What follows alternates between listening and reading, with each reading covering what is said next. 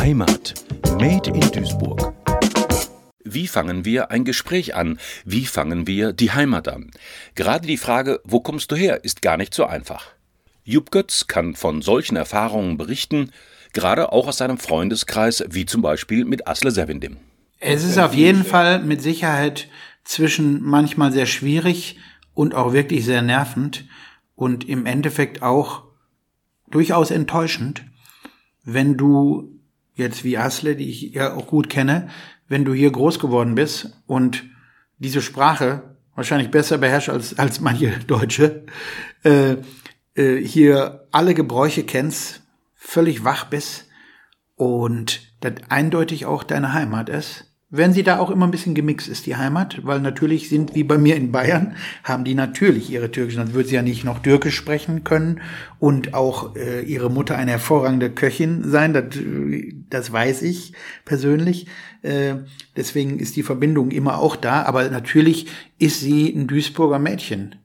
Und wenn du natürlich immer wieder in Frage gestellt wird, das kann zwischen nervend, aber auch puh, kann mir vorstellen, wenn mir jetzt einer sagen würde, immer wieder, bist du denn auch wirklich so Duisburg und bist du da eigentlich gar nicht? Und dass ich dann denke, was ist das für ein Scheiß? Ne? Ist eigentlich total unwichtig.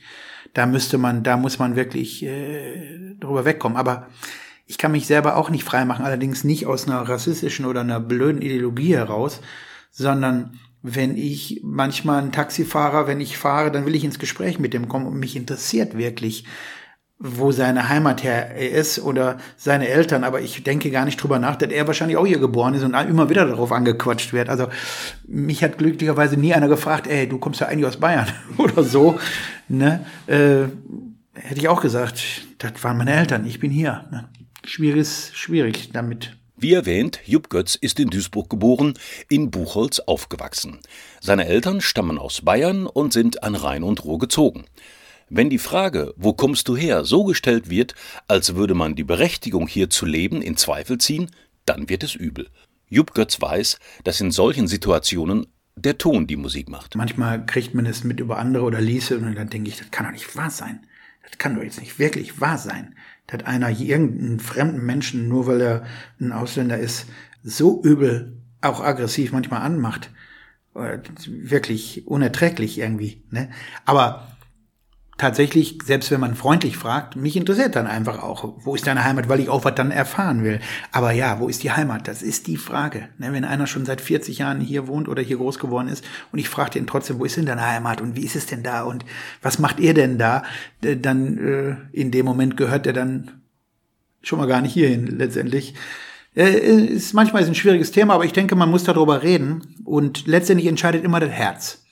Also ich denke, wenn man sich dann unterhält und mal gesagt immer, ich, äh, ich interessiere mich einfach dafür und vielleicht ist das jetzt nicht der richtige Weg, dann, dann erzähl mir von deinen Eltern oder Großeltern oder so. Ich weiß nicht. Also, ja, ist ein, ist ein tieferes Thema, als man manchmal im Moment merkt. Und nur durch so ein Gespräch oder durch eine andere Meinung kommt man dann auch vielleicht dazu, ein bisschen was darüber zu lernen. Und ja, das wünsche ich mir immer wieder, äh, weil tatsächlich Heimat ist keine Nation. Das ist wirklich ein Gefühl. Ne? Heimat ist ein Gefühl, ein Gefühl für den anderen entwickeln, miteinander ins Gespräch kommen, dann wird das miteinander schon klappen. Unsere persönliche Geschichte ist stark mit der Familiengeschichte und unserem Umfeld verbunden.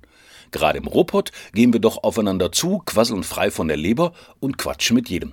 Ich kann mir schon vorstellen, also wenn ich mir die Geschichte angucke, sagen wir mal die Geschichte des Dorfes meines Vaters in der Oberpfalz, da hat sich über die Jahrhunderte, über die Jahrhunderte und vielleicht noch länger eigentlich nicht wahnsinnig viel getan. Das meiste, was sich getan hat, hat sich eigentlich in den letzten 30 Jahren getan.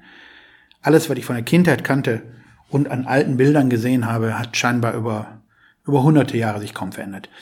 In der Stadt sieht's anders aus, aber im Ruhrpott durch die Arbeit, die hier anfiel, sieht's nochmal anders aus. Also die Zuwanderung von polnischen, russischen, ukrainischen Leuten in den 20er Jahren, äh, die Zuwanderung von Italienern, Spaniern, Türken, alles, was hier unter Tage und Stahl gearbeitet hat, ist ja schon ein Wahnsinnsmix. Also ich denke, wir haben da ein paar Erfahrungen, wie das auch geht. Im tiefsten Hüttenheim gibt's auch durchaus mit Sicherheit wunderbare alte Freundschaften zwischen türkischen Arbeitern und deutschen Arbeitern und deren Kinder sind schon ganz anders wieder verwoben. Äh, ich glaube schon, das formt einen. Ich weiß nicht, ob die Duisburger Art immer schon so war, aber ich glaube, sie war eher ursprünglich eher so eine niederrheinische Art. Ich kannte ja noch so ganz alte Jungs, so Jahrgänge 1889, 92 und so Typen, wie meine Großeltern, so alt, wo ich weiß, wenn die Duisburger platt gesprochen haben, das hatte nichts mit unserem, auch mit den polnischen Einflüchen und die grammatikalischen Verdrehungen, das war tiefstes Niederrheinisch, fast schon holländisch. Da hast du kaum was verstanden. Äh, ob die jetzt traditionell eher so stieselig niederrheinisch auch waren wie der Rest, so eher vorsichtig und ein bisschen und erst durch diese Bewegung das so offen wurde, das kann ich nicht sagen. Da so lange bin ich noch nicht auf der Welt, aber ja. Erfahrung macht reifer und ich denke, dieses Offene hat damit zu tun, dass hier so oder so Leute von überall in der Welt durchmarschieren. Heimat Made in Duisburg, ein Projekt des Medienforums Duisburg. Gefördert vom Ministerium für Heimat, Kommunales Bau und Gleichstellung des Landes Nordrhein-Westfalen.